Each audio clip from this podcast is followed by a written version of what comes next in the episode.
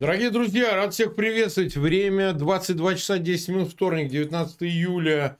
На канале Фейгин Live мы проводим очередной стрим с Алексеем Арестовичем.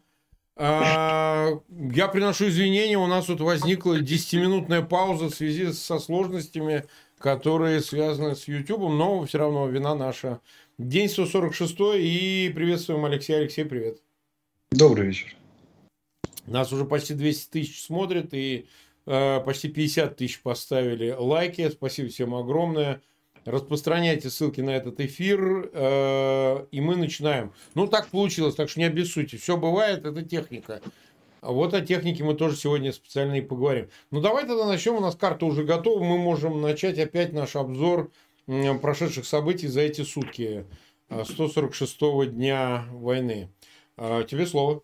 Обстреляли Сумскую, обстреляли Э, Черниговскую, обстреливают Харьковскую, с северной границ.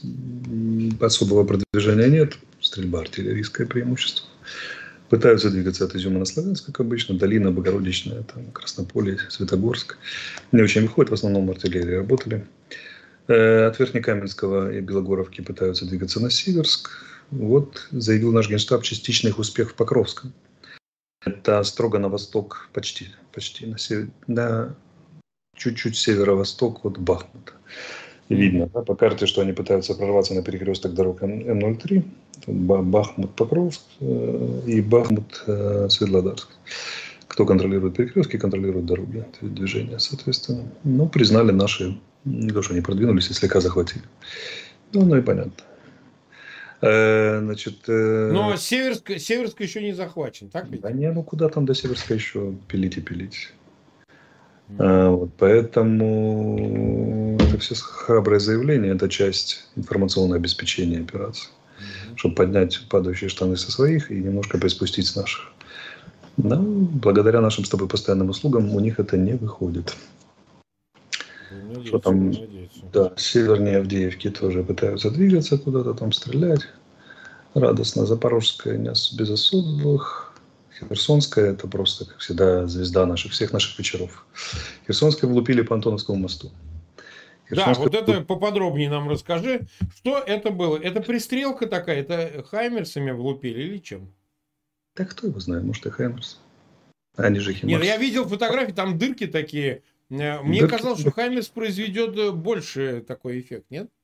Да не, мосты, мосты ломать это очень тяжелая неблагодарная история. Вот вчера, объясни, в чем это неблагодарность? Объясни. Вчера стреляли по Белгородской, это, по-моему, 16-й залп уже. Э, Белгород, Белгород, там, где Белгородский Днестровский лиман, то ли 16-й, или еще какой-то. А раз стреляют, значит, наверное, что-то у них там какие-то проблемы с выполнением их задач. Э, то же самое, мостик там маленький, Антоновский-то побольше будет во много раз. Антоновский Но. серьезный мост. Там, да, там дело не в этом. Там дело в том, что там уничтожили позицию ПВО возле моста. Вот. И э, уничтожили еще там такое укрепление предмост, предмостное, где сидели дяди, которые от моста охраняют. По самому мосту тоже приложились, потому что чем черт не шутит. Э, российское командование любезно выложило там результаты поражения, за что мы ему очень благодарны. Э, вот. Но вот так вот прямо ожидать, что мы завтра развалим Антоновский мост, я бы не стал.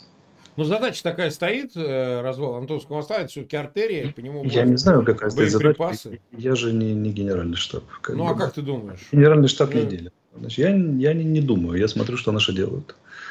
Ну, вот, и по результатам этого могу обобщить и прокомментировать.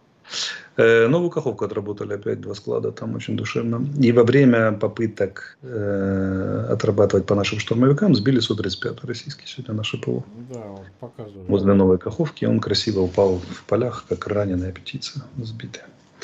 А, вот. Как бы, ну, вот такая история. Классическая воздушная засада. Она да. второй раз, минимум второй раз удается на этом направлении. И это хорошо. Но вот. все-таки возвращаясь к Антоновскому мосту, если вот э, считать, что это такая пристрелка такая экспериментальная, что называется, я думаю, в, российском командовании именно так это воспринимают.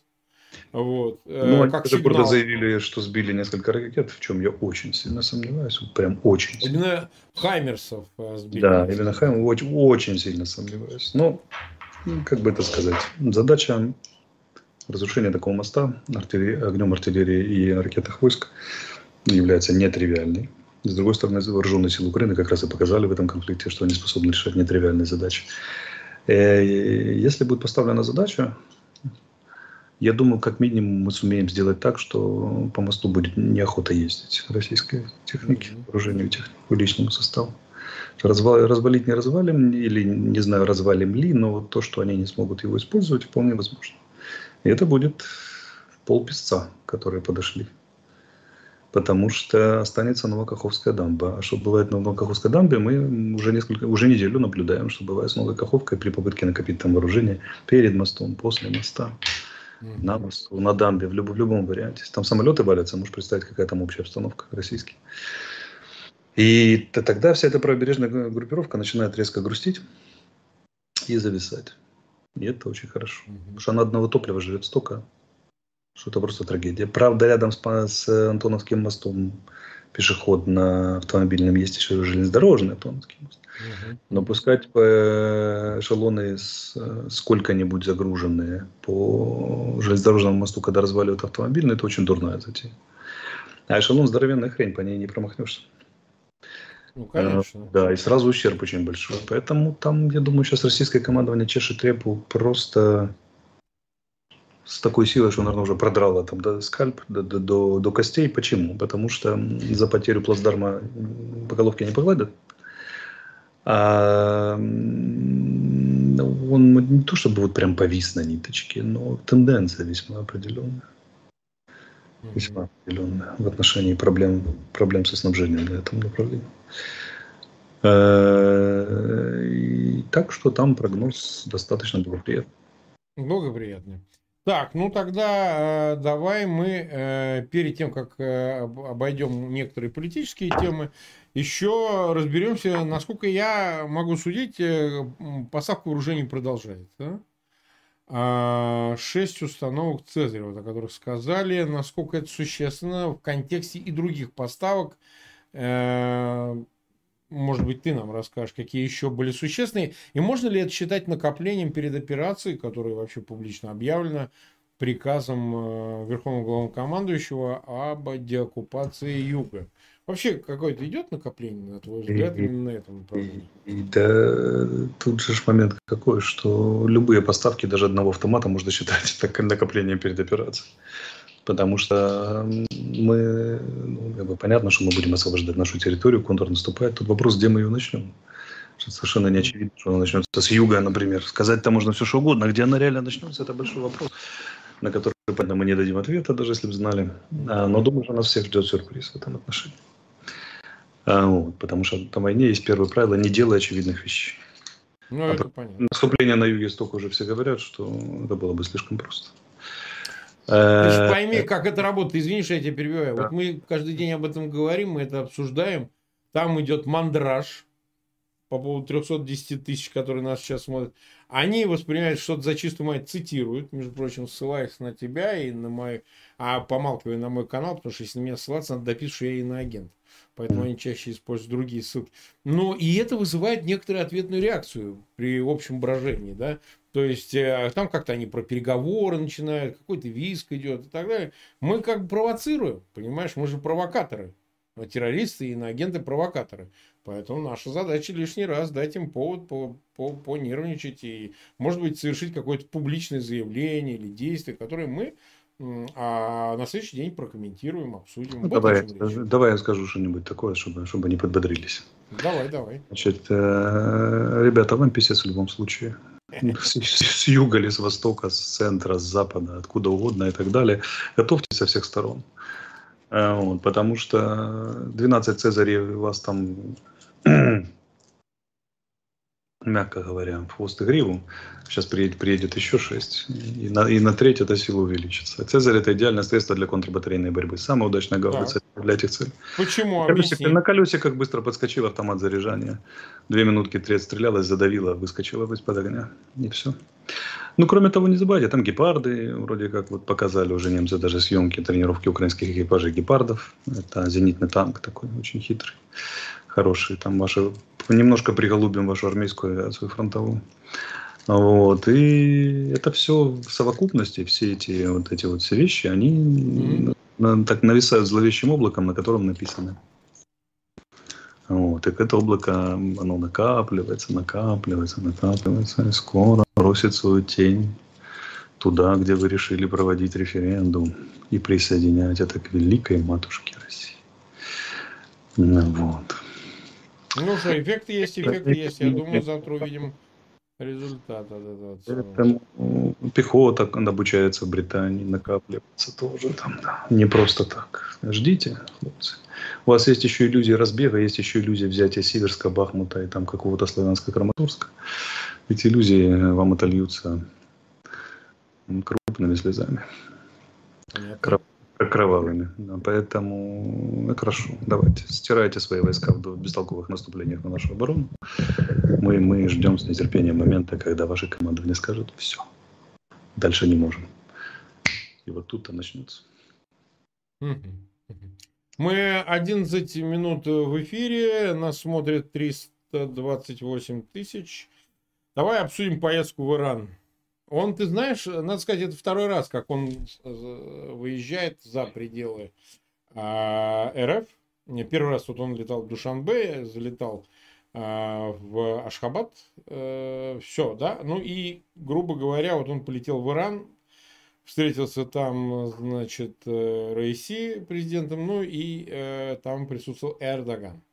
А, этому предшествовал разговор о том, что вопрос не вопрос, беспилотники и беспилотники – потом заявление никаких беспилотников никто не даст. А, потом его заявление о том, что мы не просили.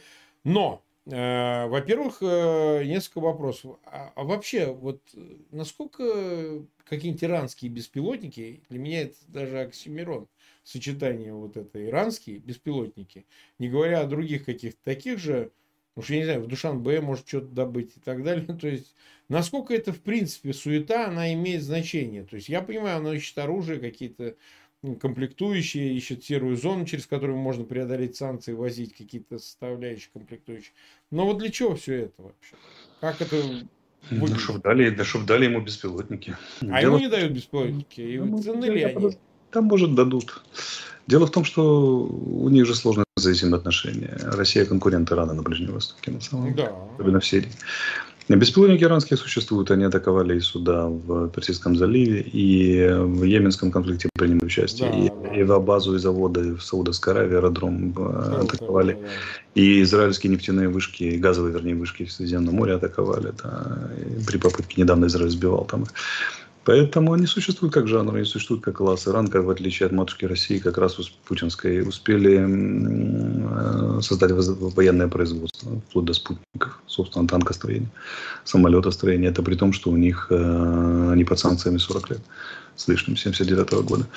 И они вполне могут поставить как раз то нишевое вооружение, беспилотные летательные аппараты, по которым путинский режим заложил, и теперь выгребает по, полной, по полной. Все стонут во всех своих там пабликах, чатах и, и форумах военных, как, как вот мы плохо, как мы не вовремя, значит, там, про Е э, тему с беспилотниками. И вот лично, видно, достигло такого уровня, что лично Владимир Владимирович поехал там обеспечивать эти беспилотники. Ты представляешь, вот до чего до, до, до, дожилась путинская Россия? Президент огромной страны с неимеренным промышленным потенциалом. И если бы его грамотно развивать, еще более... Якобы. Едет, да, якобы Нет, едет, едет добывать какие-то там беспилотные летательные аппараты, модельки, которые там клепает китай, китайский завод в деревне. Как бы, да. Потому что им начальнички сообщили. Это все звенья одной цепи. Ему его военачальнички сообщили, что э, возможности по массированию артиллерии, а это главный ключ к успеху российских войск, стали, скажем так, подвешены в воздухе, потому что химарсы выносят склады и снабжение. Второй момент – Значит, э, эффективность контрбатарейного огня падает, потому что радары зашли с разведки. Украинская армия про, чуть ли не в каждом взводе имеет по два беспилотника, когда она все это видит. Соответственно, точность разведки и наведения у нас выше намного. И если вы хотите хоть как-то сохранить артиллерийское преимущество, Владимир Владимирович, езжайте, добывайте на беспилотники. А где же добывать, если всех, весь мир нахер посылают? Как бы, ну, в Иран поедем. А, вот. И это ж, я вот еще, помните, как все начиналось? 23-го. Мы сотрем в труху Украину за три дня. И весь мир ждал, когда же сотрут. И придется разговаривать с Путиным, который на белом коне там при, прирост территорию России на треть. И вообще там по населению, значит, там что такое, там владыка мира с Украиной мы империя, без Украины не империя. А теперь на этом месяце конфликта он ездит беспилотники, добывает для российской армии. Еще с неизвестной результативностью лично. И в Москве проводят серии, как это, включение воздушной сирены и тренировки забега в укрытие. Вот, вот, вот, где вот истинный прогресс военно-политический. А, давай разберемся с беспилотниками, поскольку эта тема постоянно звучит.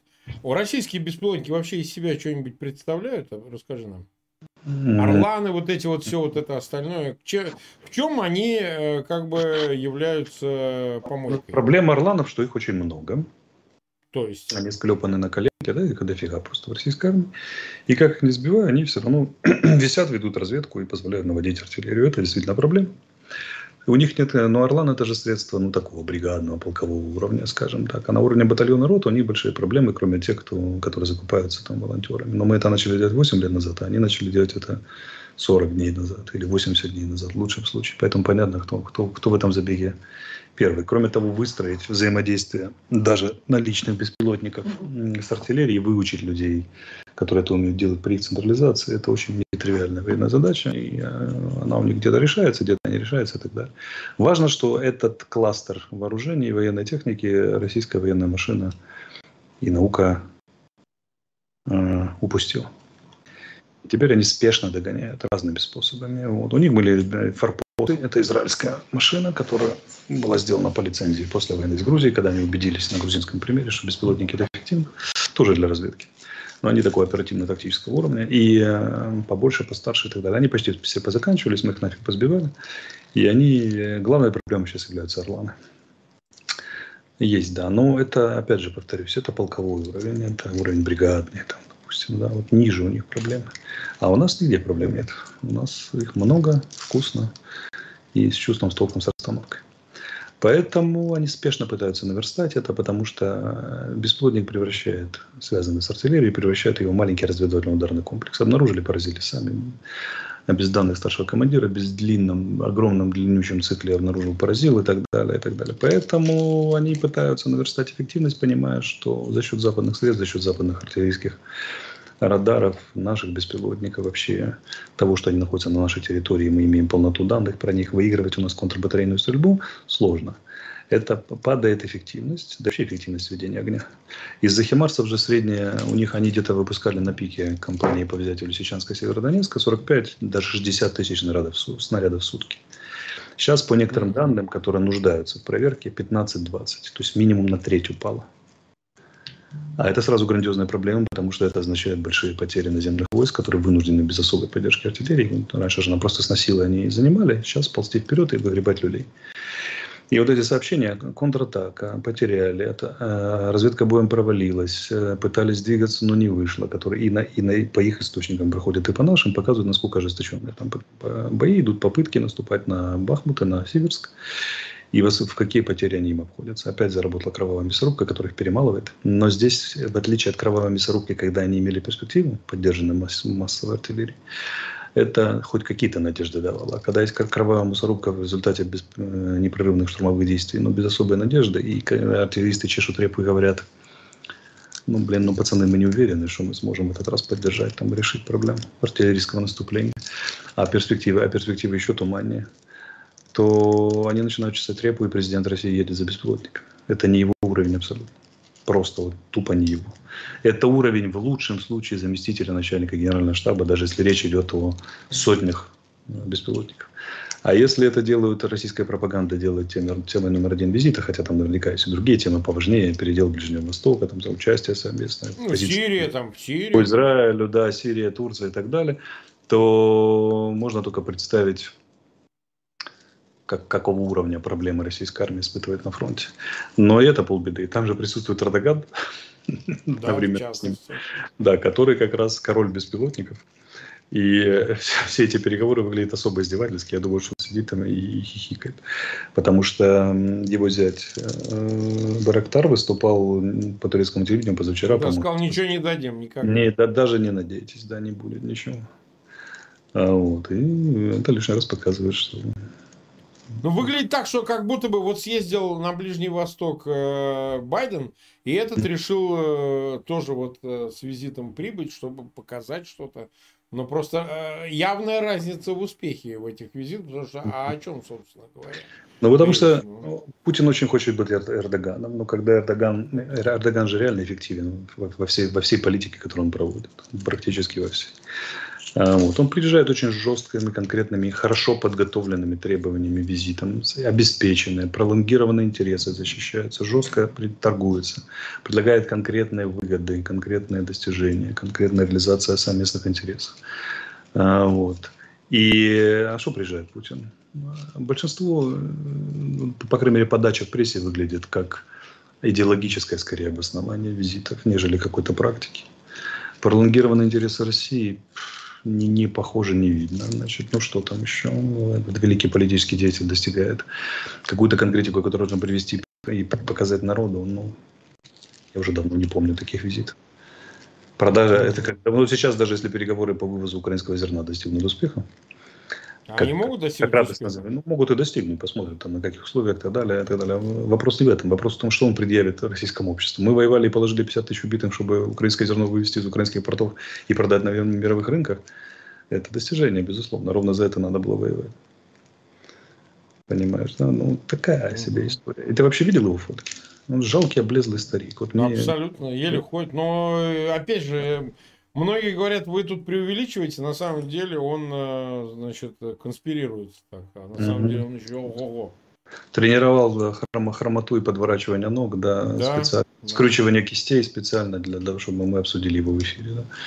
Он долго тренируется, а потом да, все. Не, ну да, там явный синдром Кушинга, во-первых, во-вторых, там действительно, а, я думаю, и могут быть проблемы позвоночника. Он ходит действительно при, при, при, в приседе в таком полуприседе, да. А там, конечно, наверняка могут быть и внутренние заболевания без внешних проявлений, но это, в общем, это старый человек, в общем, да, он, он состарился моментально, потому что, ну, как бы это на глазах произошло. Его добила эта война, это видно. Война добила, да, война добила.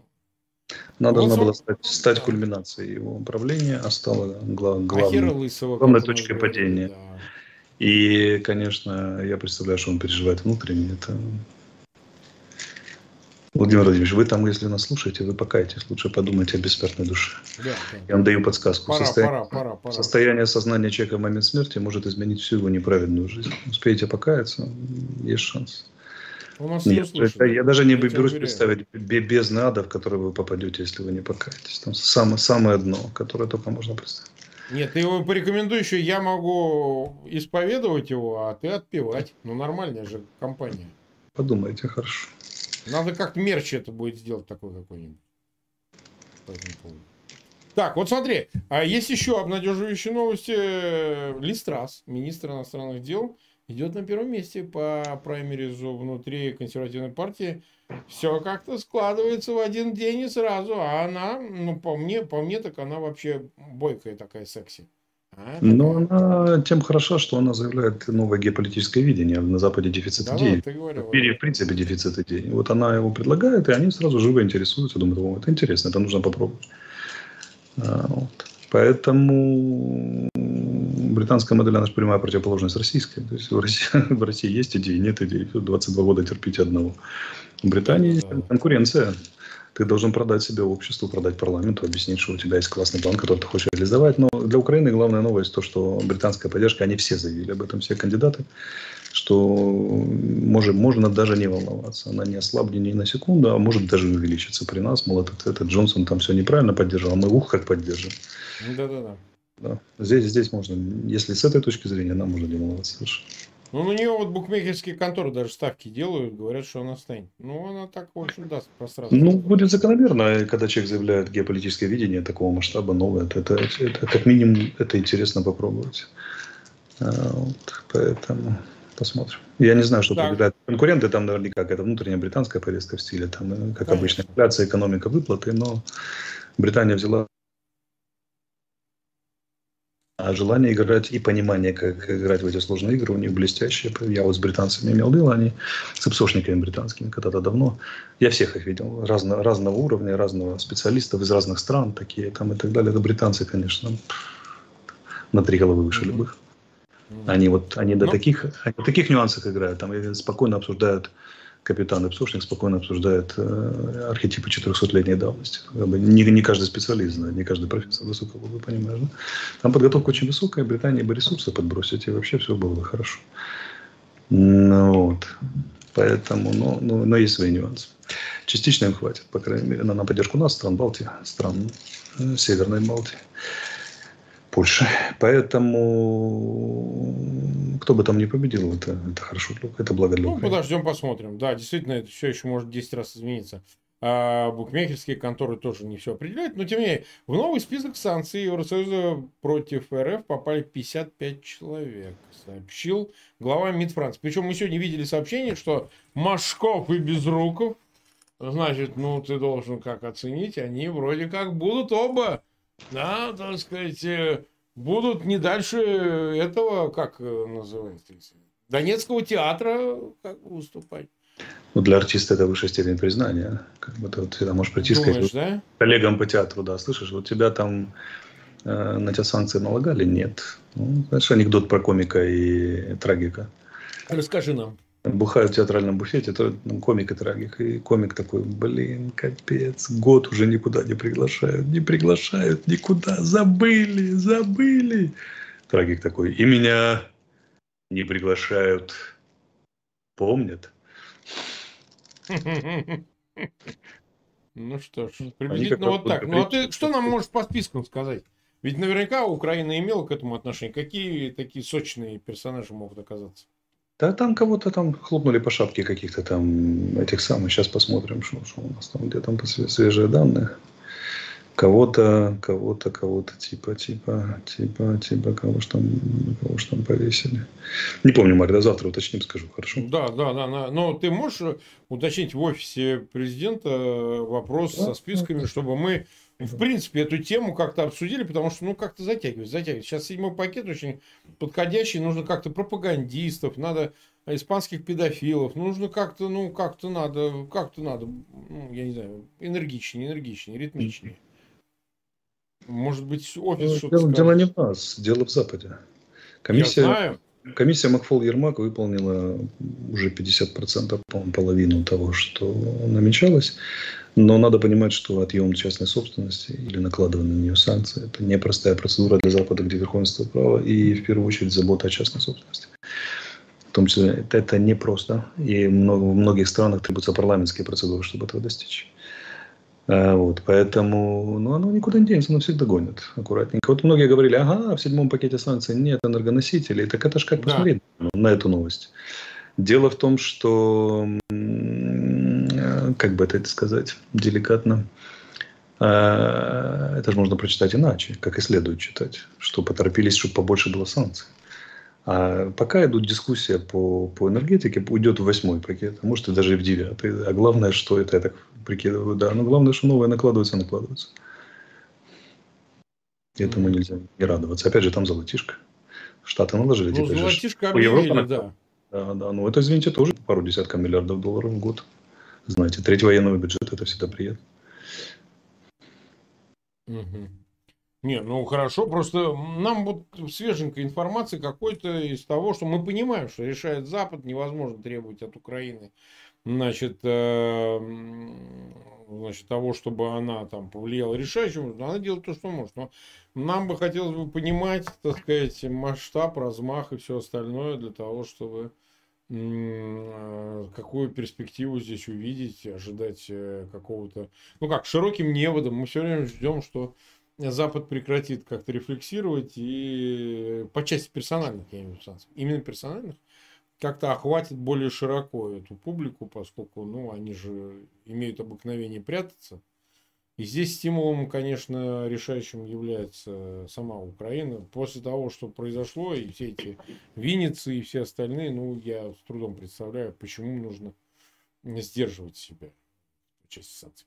У нас 412 тысяч смотрит. Э, э, больше 130 тысяч лайков. Вот, мы 30 минут в эфире. Э, ну вот напоследок мы... Завтра же у нас... Что у нас? У нас среда, у нас эфир есть, я правильно понимаю? Да, да, все четко. Вот, мы, значит, завтра все, что не договорили, договорим. А, здесь э, остается следующий вопрос.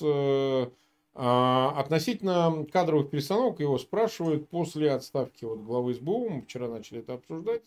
И некого вытормаживания. Я, если правильно понимаю, поправь меня по офису Генпрокуратуры с отставкой Венедиктова. Я не знаю, Нет, сегодня проголосовала Верховная Рада из-за увольнения главы службы безопасности Украины Ивана Баканова, Ирины Венедиктова, генпрокурора, и президент подписал указ об увольнении. Уже все.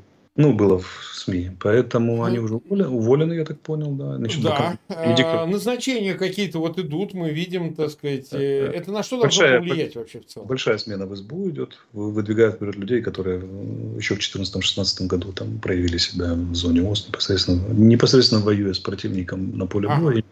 Соответствующие ну, так делается, да. оперативные навыки и авторитет. То есть задача стоит перетряхнуть службу в хорошем смысле, резко увеличить ее боевые возможности и поставить этот орган на защиту Украины во всей его полноте, потому что в, э, в тряске реорганизации и все вот эти вот вещи, через которые СБУ долго, долго проходила, даже не 2014 года, еще раньше, сильно ослабили потенциал службы. Вот задача стоит сделать снова из нее серьезный боевой орган, который, как, от которого будут бояться враги. Там есть такие люди и целые департаменты, но хочется подтянуть всех, в том числе на региональном уровне. Чем, чем и займемся. Все понятно. Напоследок у нас 32 эм, минуты в эфире. Давайте продемонстрируем, что у нас новенького по нашей благотворительной программе. Вот э, показываем вам новые э, новые вещи, которые тут вот новый дизайн появился, Фегин Арестович. А вы можете уже майки, я вот смотрю, они уже появились, да? Значит, они есть во всех магазинах. Вот это мне нравится. Вот это, который Фейгин Арестович, Арестович Fair Nothing. То есть никого, ничего не бойся. А? Оцени, а? Ничего не я бойся. Не вижу, я не вижу, Марк. У меня идет трансляция а, так. Я же не ну, участвую. ладно, не переживай, не, не переживай. Значит, я бы нужно Но я, я, я, я заранее за. Минималистичный дизайн, абсолютно Фейгин Арестович Fair Nothing. И Фегин Арестович, наши две рожицы в очках, э, взятых с предыдущего. А, ожидается большая, так сказать, работает над дизайном. Марк. Даже не буду анонсировать. Поговорить о, наболе... о наболевшем. Давай, пожалуйста. Когда мы победим, ты меня в Кремль пригласишь? Ну, я как, ну, я, я, я не знаю, как там будет с Кремлем, ну, конечно. А ты был в Кремле, кстати? Да, я был несколько раз в Кремле. Я бывал, когда я был депутатом, и после я ходил к советнику Ельцина вот, одному товарищу. Это было тогда, после, после уже годов, это было еще в начале нулевых, последний я, раз я в 2000 Открой тайну. Меня все чаще начались такие, типа, знаешь, дежавю флешбеки, которые так, показывают, как мы с тобой идем между алле... ели а, там да. есть, по аллее с елями, так вот Кремлевская стена, да, там желтое здание, да, это мы, мы идем колокола, и, да, и, прекрасно, там, так далее, и говорим о том, что вот жизнь она причудлива, многообразна. И все а это, самое главное, шикарно, произошло шикарно. гораздо быстрее, чем мы все ожидали. Ну, кстати, почему нет? Я такое, в общем, отчасти переживал. Но я тебе хочу сказать, там такая, там скромненькие кабинетики, там вот, где я был, это кабинет Дьяченко был там и так далее. Вот, был такой Нагайцев. Вот я у этого Нагайцева был как-то. Под, подстать нам, мы же тоже скромные. Да, да, да, да, да, конечно. С другой стороны, я хочу выйти на сцену в колонном зале Дома Союзов и спокойно выпить э, этот, чашку кофе. А, а в колонном зале стоит труп, труп лежит, ты имеешь в виду? Кстати, Ленина надо будет похоронить сразу. Ленин обязательно, Ленин не надо. Сделать издевательство. Да, да, поэтому первым не, делом... Не, не, а, а, а мы не в колонном зале вот этот труп новый не будем, нет. Он нет? туда не, нет, нет, нет. Ну, Его я... сразу в крематорий. Как бы. Я привык доверять своим интуициям, интуиции, и мне вот пошли вот такие картинки, что я в Москве ага. гуляю с тобой свободно и говорим о высоком. И не говори, обязательно. Но это действительно о наболевшем. Ты, пожалуйста, записывай все, как тебе видения будут, все записываем, мы будем это все озвучивать, потому что на самом деле Сейчас там нервозная обстановка, вот все говорят, а она Что, нервозная. Патрушева, Патрушева что... творили, травили или Я не, это не проверяем. Это да, не проверяем, поэтому мы слухами не пользуемся. Но то, что там, понимаешь, там суета вот это началась с детишками туда-сюда, вот они назначают эту Тихонову, там, безусловно, суета идет. Вот. Она потому что непонятно, с какого бока как подойти, потому что много в этом уравнении неизвестно. Когда мы поймем окончательно здоровье Путина, когда мы поймем их планы и так далее, которые, в той части, которые скрыты от нас, да, тогда все станет на свои места. Потому что надо так, знаешь, ну вот я когда юристом учился в университете, там были такие логические уравнения, логику когда сдавал, вот там такие знают, кто, кто учился, вот эти вот. А Верно, неверно, там, и так далее. Шагаю по Москве. Я скажу. А на машине нас повезет вот этот вот певец. Будет рулить. На этом к наручникам пристегнутый к рулю. А? Шикарный да. же постмодерн. Да. Настоящий же. Я наклонюсь ему кушку и напою тихонько. Ура красит да, нижним да. светом стены да, древнего да. Кремля. А я гимн его папе пропою. Ну вот, значит, э, дорогие друзья, спасибо всем огромное, что были. Участвуйте в нашем благотворительном мерче. Вот, увидимся завтра в 22 с Алексеем Арестовичем. И подписывайтесь на канал Фейгин Live и на Алексея Арестовича в описании к этому видео. Пока. Свобода России.